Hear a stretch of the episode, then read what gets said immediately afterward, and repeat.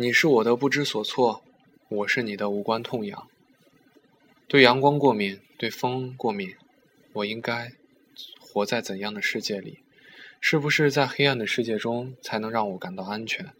可是黑暗又是那么可怕。我决定努力往出走，可到了阳光存在的另一面，阴暗的世界。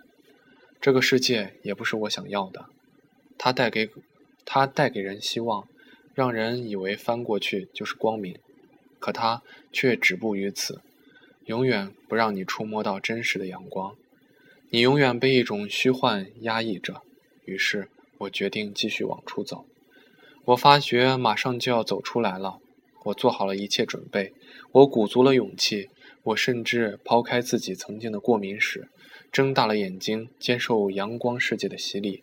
可是当阳光照向我的那一刹那，它刺痛了我的眼睛，为什么所有的世界都是那么的残酷无情？